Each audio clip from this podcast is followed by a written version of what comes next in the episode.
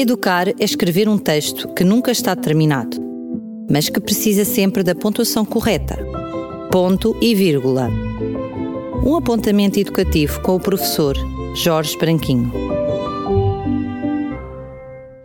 Nós, professores, deparamos-nos com a necessidade de encontrar soluções para um leque variado de dificuldades que os alunos vão evidenciando, sendo que muitas delas não são sequer dificuldades académicas. Entre essas, aquela para a qual eu me sinto menos habilitado é a recusa de alguns alunos em, como nós dizemos, darem o braço a torcer.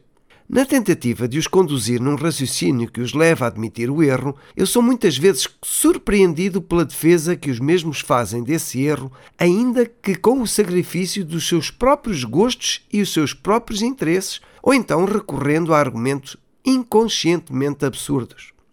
Recordo-me a este propósito de um episódio relatado por uma colega minha acerca de um aluno que se recusava a admitir a diferença entre uma esfera, que é um sólido, e um círculo, que é, naturalmente, apenas uma figura. A professora pegou numa esfera em madeira e chamou a atenção para a sua tridimensionalidade.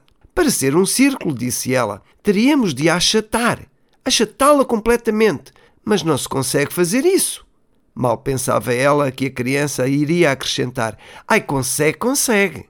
Apostada em forçar aquele aluno a admitir o seu erro, Assim que chegou o intervalo, a minha colega pediu-lhe que depois de lanchar ele voltasse à sala para achatar a tal esfera.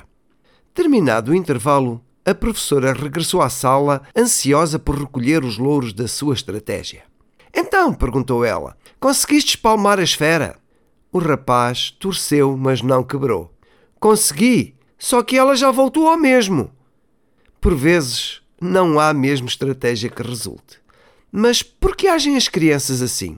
Estarão elas tão orgulhosamente apostadas em defender a sua imagem a ponto de caírem inconscientemente no ridículo? Se assim for, creio que importa desmistificar o erro. Errar a um humano é muito mais do que um chavão. É uma verdade que importa inculcar nas mentes infantis. É importante que elas não sintam a admissão de o erro como uma fraqueza, mas sim como uma valorização vamos dizer-lhes que é quando não damos o braço a torcer que podemos ficar com ele partido. E quanto a nós, marcamos o nosso habitual ponto de encontro no próximo ponto e vírgula. Até lá! Educar é escrever um texto que nunca está terminado, mas que precisa sempre da pontuação correta. Ponto e vírgula. Um apontamento educativo com o professor Jorge Branquinho.